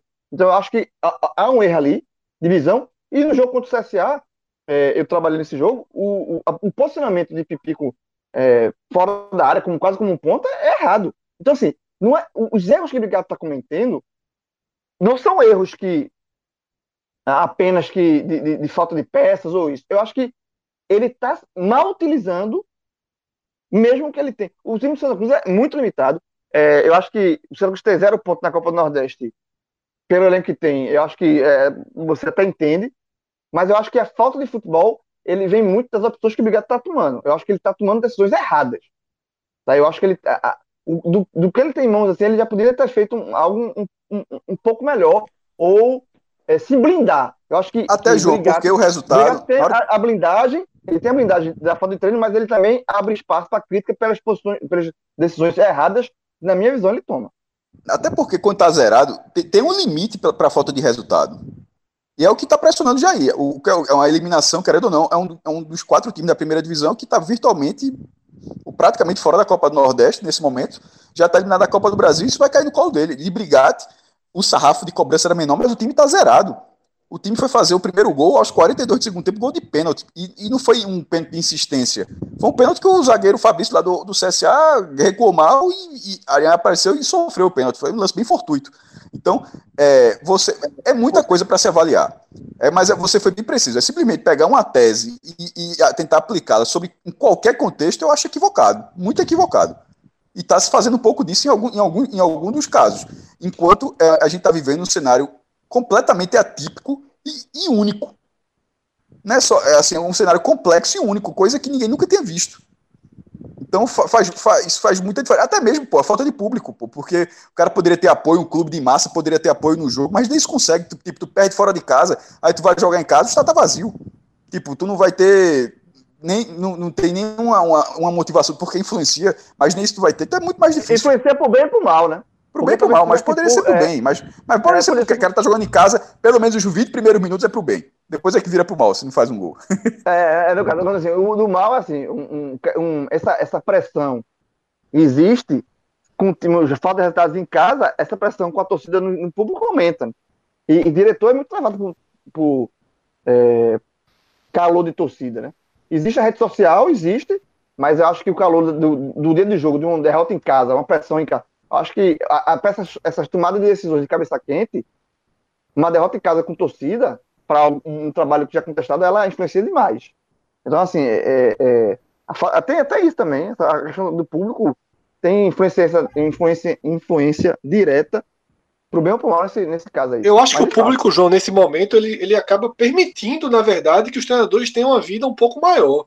É isso que Porque é, o, torcedor, o torcedor do estádio não é nem um pouco mais frio ou mais racional que o torcedor das redes sociais. Ele, ele não pensa nem o tempo de escrever, porque o da rede social o cara ainda tem ali segundos para escrever e apertar o enviar, né? Porque você muitas vezes escreve, não, a bobagem é muito grande, deixa eu deletar aqui. Mas no estádio você não tem nem esse, essa capacidade de discernimento. Durante a é campanha do esporte. Né? E você é levada pela onda, né? Isso. Computador você está sozinho. Durante é, a campanha do esporte, só, só para finalizar, durante a campanha do esporte, muita gente comentou que o esporte de 2020 cairia com o público. Porque não haveria entendimento da torcida para deixar o time jogar em paz da forma que jogou várias partidas em casa. E eu não duvido disso. Talvez. Eu, eu, eu nunca escrevi sobre isso, nunca concordei, nunca discordei. A primeira vez que eu falo nesse assunto, eu li várias mensagens e nunca me me meti nesse assunto, mas eu concordo com a leitura. Eu acho que a torcida é, é, ela não, não, não iria conseguir digerir aquela forma de jogo, ia se reverter, ia se converter em pressão e essa pressão seria destrutiva, diz Rodolfo. Não, é só uma concordância a esse ponto de João. Né? Na mesma hora que eu ia trazer, ele trouxe que é o efeito manada de você estar no estado. Né? Às vezes você nem está discordando do que o treinador realizou, ou talvez você não tenha nem opinião formada a respeito daquilo, mas aí todo o estádio gritando, todo o estádio não, mas uma parcela do estádio gritando atrás do treinador que ele é burro. Aí, e, com, e, com, e, alguém tem que ter limite, culpa por aquela frustração que você está sentindo, né, Rodolfo? Exatamente, você tem que transferir aquilo para alguém. E aí já no limite você vai é, nesse efeito manado e de repente o que era uma parcela ínfima de torcedores gritando que o treinador é burro virou um coro do estádio como um todo. Eu até, assim, quando o futebol estava parado, acho que eu fiz um tweet ou outro a respeito dessa previsão de que a longevidade aumentaria. Eu não acho nem que ela aumentou tanto, porque o, a urgência por resultados acaba sendo uma coisa atrelada a essa, essa pressão no torcedor. Então, o time que está brigando para não cair, ele não vai deixar de trocar um treinador na iminência de rebaixamento porque não tem torcedor gritando é, que o treinador é burro no estado. Ele vai fazer a troca porque é, é, o recurso que a gente conhece como uma medida, por vezes, efetiva. Né? Tende a funcionar em alguns momentos. Mas é algo que, obviamente, deve estar considerando e aí, só para fechar essa, essa, essa questão de Brigatti, porque enquanto a gente, é, enquanto o João e Cássio estavam falando, eu fui dar uma olhada no elenco do Santa Cruz. Eu não vi o jogo com o Salgueiro, né, que acabou sendo o pivô da polêmica de Célio Santos e Alan Cardoso, mas vi o jogo com o CSA, e aí eu posso dizer que concordo com relação ao que João fala do posicionamento de Pipico, mas eu acho muito difícil você julgar a experimentação de, de Brigatti né? Talvez ele não tenha nem querido experimentar, talvez tenha funcionado em treino, que é algo que a gente também não, não tem margem para opinar. Talvez o que ele fez é, em Salgueiro tenha funcionado no treino, talvez o que ele fez com Pipico tenha funcionado no treino.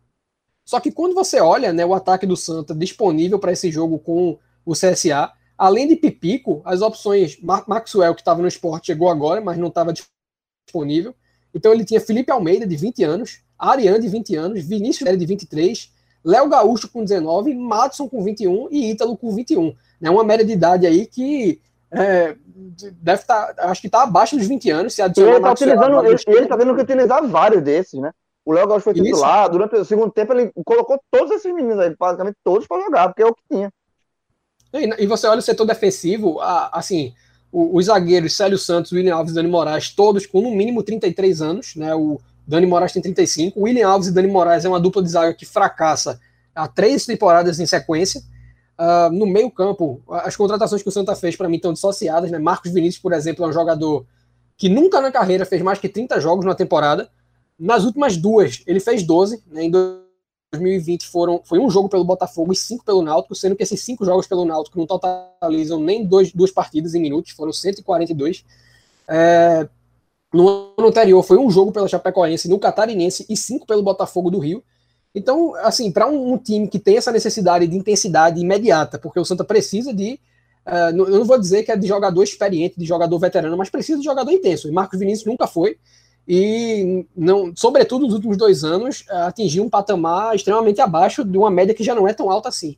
Então, além de uma herança bem questionável em termos de elenco, em termos de ambiente, questionável não, uma herança bem maldita, dá para dizer a, as atividades do Santa no mercado eu também acho que não são muito condizentes com a necessidade. Você tirar um Paulinho, é algo que eu não concordei, independente do, do que tenha acontecido no, na reta final de Série C, o Santa Cruz ele precisa hoje de um norte qualificado é, em setores que hoje, em todas as avaliações, são críticas, técnica, é, cognitiva, tática. O Santa Cruz é um elenco deficitário e que se a Série C, é, se tivesse jogando hoje a Série C, ele estaria brigando para não cair e com, com, com, certa folga, assim, não teria, não tem treinador no mundo que com esse plantel do Santa Cruz vai fazer o Santa Cruz brigar para subir. Por isso que eu acho extremamente questionável, eu acho extremamente errado você é, cobrar uma troca de comando e questionável você avaliar que as opções de, de João Brigatti é, são erradas porque o, o, o que é que poderia ser feito de diferente nesse jogo com o CSA, é, além dessa, dessa alternativa de Pipico, Aí eu admito, é alguma coisa que dá para questionar, porque é o único jogador hoje com um, um certo poder de fogo para definir jogadas, mas ainda assim, é, a, a, carência de um atleta é, para fazer essa, essa, esse papel de extremo, de ponta, você tendo um Léo Gaúcho que já demonstrou algum potencial de jogar centralizado, é uma alternativa que, se tivesse funcionado, é, ele teria sido é, destacado por encontrar recursos. E acho, isso eu acho que ele tem que fazer. Né? O elenco é tão deficitário que a, a, o desafio dele é encontrar é um jogador que consiga exercer mais de uma função, um jogador que consiga trocar a posição durante o jogo, porque com o que ele tem à mão, é, assim, no, no, Campeonato Pernambucano, como eu falei, ele não é nem a terceira força, eu acredito, rivaliza para ser a quarta. Na Copa do Nordeste, o resultado está aí, posto é, diante de quem queira ver, e na Série C, se não for um, um, se não tiver uma mudança de rumo, e aí eu não quero entrar, não estou falando a respeito de troca de treinador, mas de gestão de elenco, né, de conceito de elenco, a tendência é com otimismo Santa Cruz estar tá mais uma vez na Série C em 2022. Celso, é, filtrando um pouco né, do, dos caminhos que seguiram o debate e voltando até um pouco mais para a questão menos prática, né, sobre as cabeças de Jair Ventura e de Brigatti, que hoje, nesse nosso contexto dos sete clubes que a gente analisa mais de perto, são as que estão mais ameaçadas justamente por conta dos últimos resultados, e isso sempre pesa, porque se o clássico rei fosse os 4 a 0 que o Sport tomou do Bahia, esse programa seria com o Henderson também. Tá? Ou se o Sport ganha do, do Bahia por 2 a 0 esse programa seria com Dado e não com Jair, porque é muito mais algo gerado pelo resultado imediato, como foi falado lá no começo, do que por uma construção mais embasada de onde você quer chegar.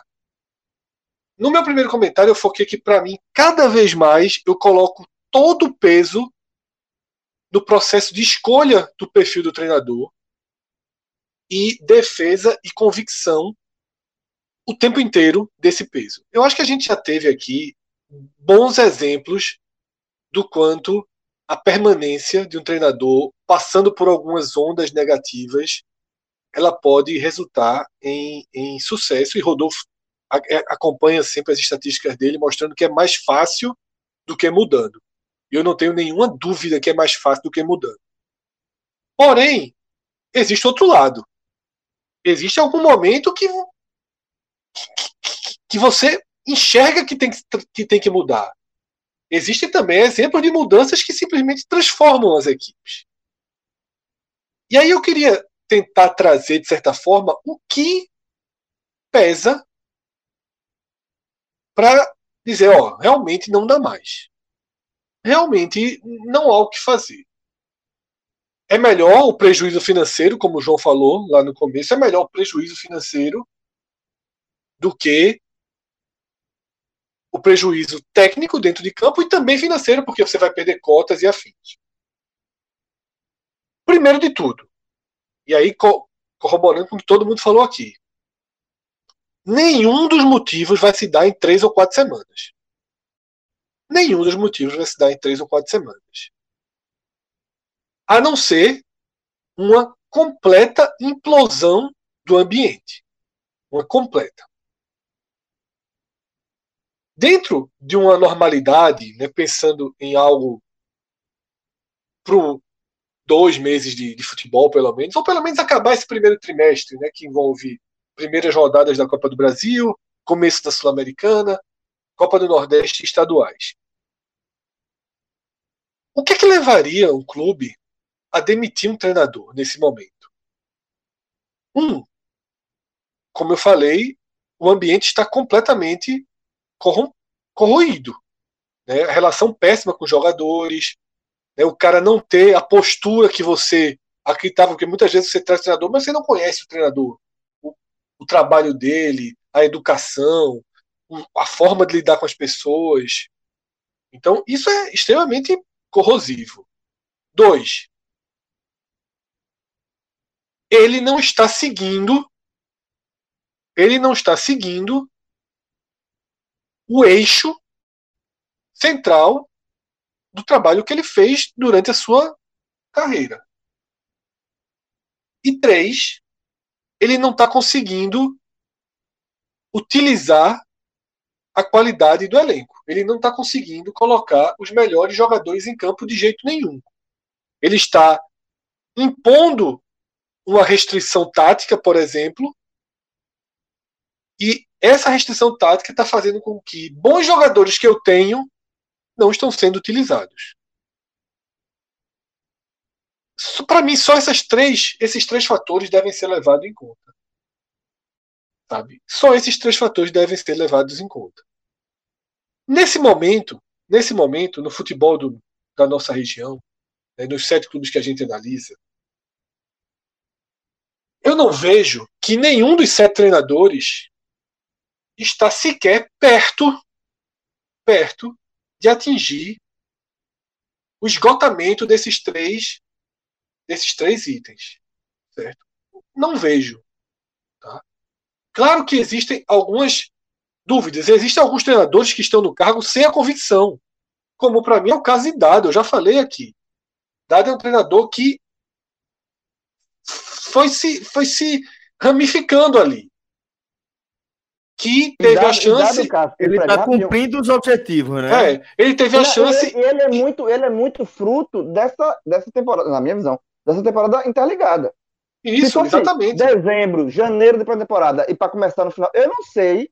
Eu não coloco a minha mão no fogo que dá para ser treinador do, do Bahia, não. Exatamente. Então, dado, ele foi ficando e construiu o espaço dele. Mas, dado ao, todas as informações que se tem, tem uma ótima relação com o grupo, dado se esforça para tentar utilizar o máximo de qualidade possível. Esse é o mérito dele. Não abriu mão de colocar Rodriguinho, não abriu mão de colocar Rossi, tentou Cleison enquanto deu. Ele não desistiu dos melhores jogadores na reta final. E ele adequou suas convicções em prol do que ele tinha nas mãos e do que o Bahia precisava. O que talvez tenha uma interrogação aí no caso dele, por exemplo, é que não há convicção do perfil do trabalho, mas está muito longe de esgotar todos esses fatores. No esporte, no caso de Jair Ventura, A construção do ambiente ela é fora de série o que aconteceu. Fora de série. A condução de grupo que Jair Ventura conseguiu em 2020 é das melhores que a gente já viu aqui. Todo tipo de problema que você imaginar cruzou o grupo. De problema financeiro, de lesões graves, jogador abandonando o barco. Que é nada mais nocivo do que jogador abandonando o barco, colocando na justiça para receber passe, tudo. Jogador perdendo posição, trocando goleiro. Hernani ganhando muito dinheiro no banco, sem ter chance. E todo mundo num ótimo ambiente. Isso tudinho já não vale mais, essa construção de ambiente. A adequação de tentar colocar em campo os melhores jogadores que ele sempre fez. Seguindo a sua lógica tática que, trouxe até o clube. E ainda bota mais um fator, um treinador que não tem medo de usar a base. Dá chance à base, valoriza os jogadores da base. E aí tudo isso deixa de valer porque tem um jogo, o treinador que não conhece os jogadores que ele está escalando, não conhece Paulinho, não conhece Mateuzinho, não conhece Gustavo bem, não sabe como eles vão agir sob determinada pressão. O treinador toma uma, duas, três decisões erradas e vai ser demitido. Você vai optar pelo desconhecido. Você não sabe quem vai trazer para o lugar e se ele vai atender esses três itens. A gente chega no Santa Cruz de Brigade que talvez tenha sido o exemplo que gera maior debate nesse momento, porque aqui todos se mostraram é, favoráveis né, à, à, manutenção de, de Jair Ventura, diga-se de passagem. É, mas sobre Brigatti, é, eu particularmente eu não gostei do nome. Eu não gostei do nome. Eu ando, eu ando, eu, como eu falei que eu estou em movimento, eu ando no movimento assim em relação a clube é, do construtor de qualquer um dos sete jogando a Série C, sabe?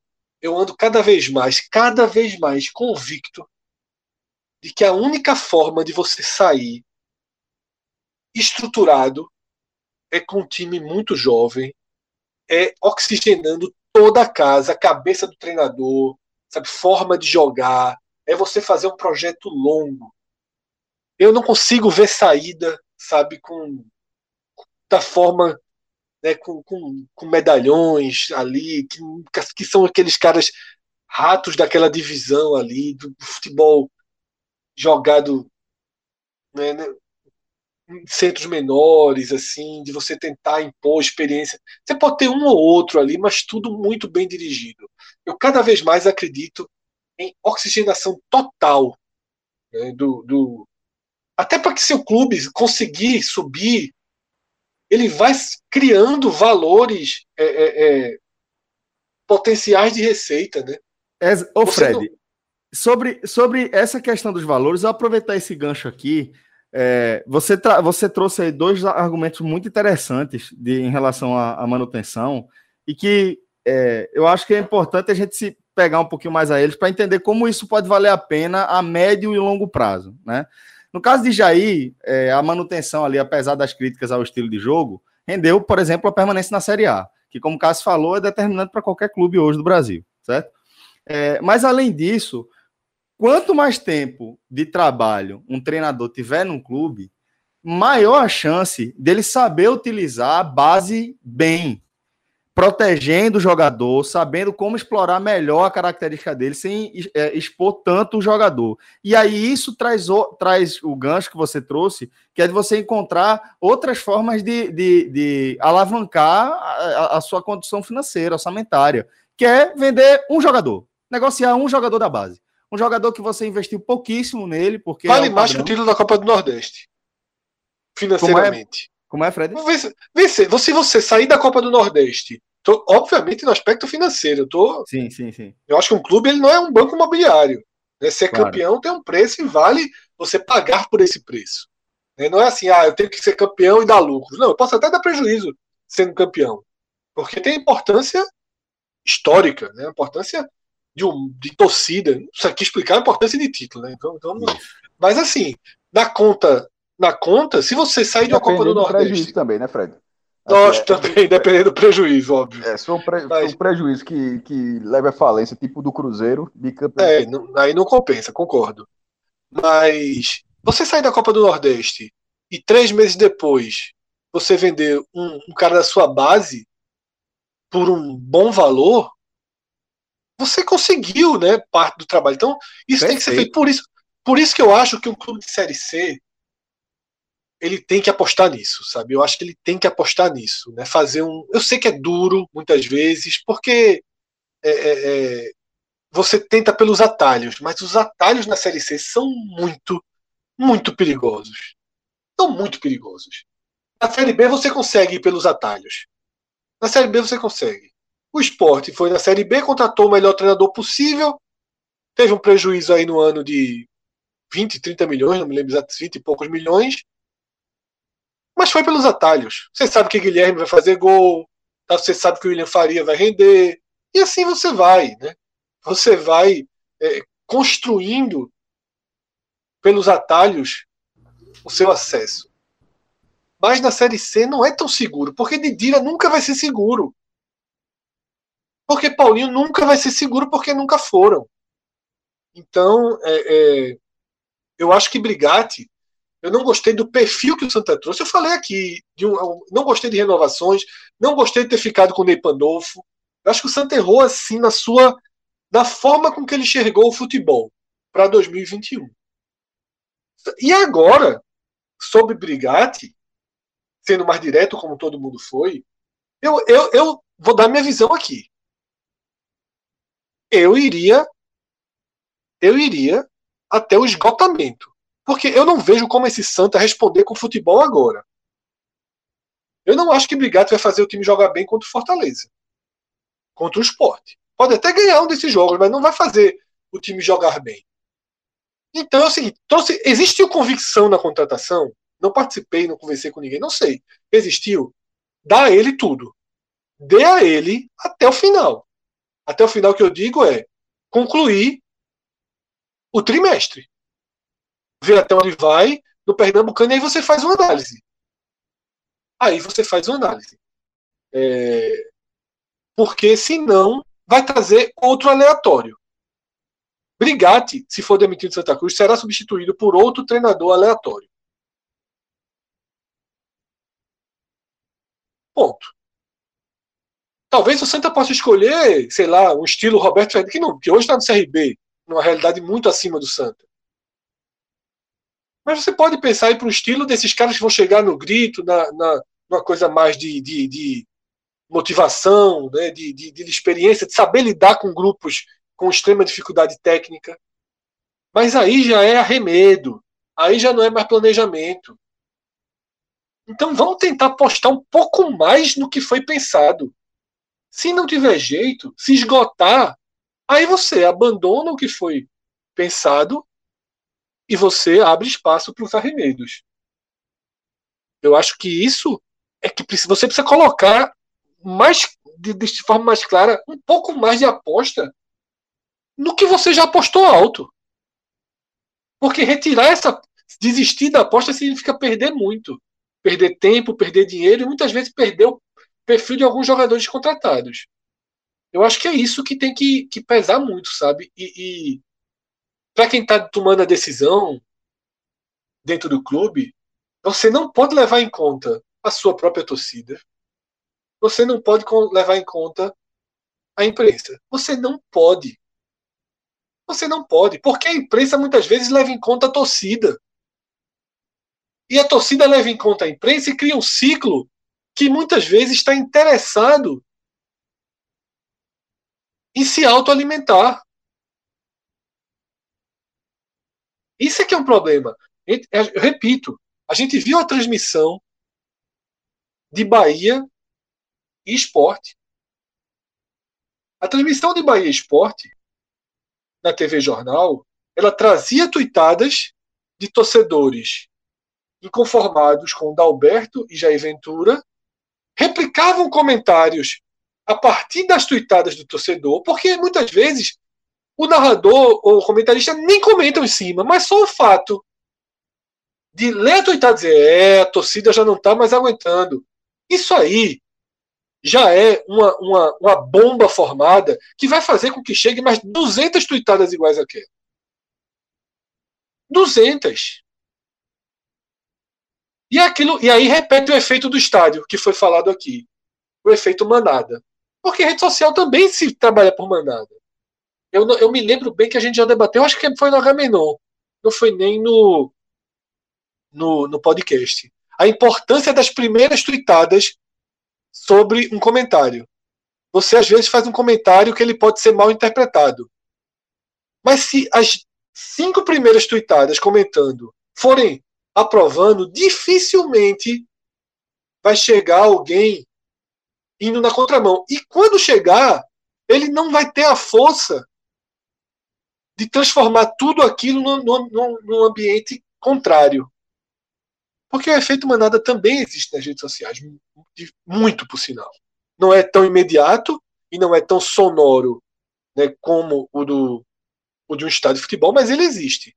Então, é possível um diretor, é, um dirigente, bloquear tudo isso? Não sei se é possível, porque aí você vai pesar a política, você vai pesar o interesse do próprio dirigente. Só que eu, eu, é fundamental que existam é, é, é, é escudos, sabe?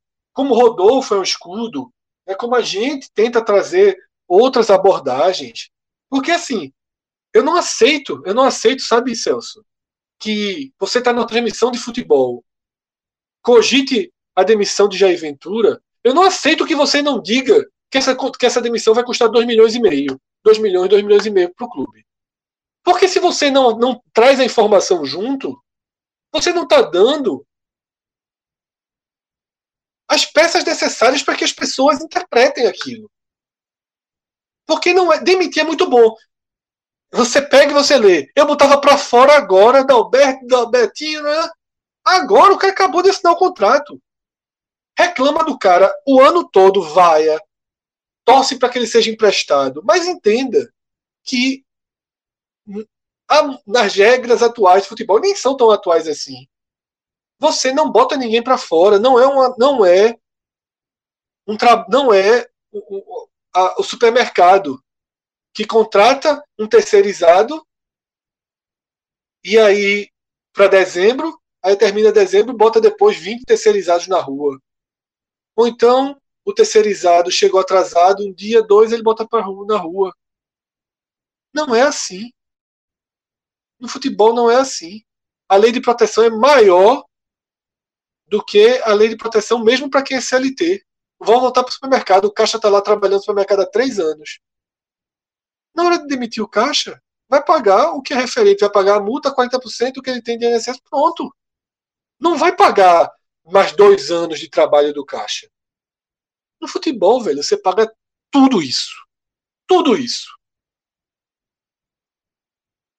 Você paga tudo que o contrato tem e muitas vezes vai botar na justiça, não vai pagar, vai botar na justiça, aí daqui a pouco, daqui a três anos, não vai poder escrever porque tem uma calça de 7 milhões de Jair Ventura. Pronto. E o cara que substituiu o Jair Ventura foi um treinador que durou sete jogos também, porque foi muito mal, porque barrou Thiago Neves, disse que Thiago Neves é, é, é, só quer farra, disse que já, já é, Tavares estava encerrando em segundo jogador assim não joga no time. Você não sabe o perfil de quem você vai trazer? Porque vai, vai para o aleatório, né? Vai ser pensado em, em, em 40 horas, em 36 horas.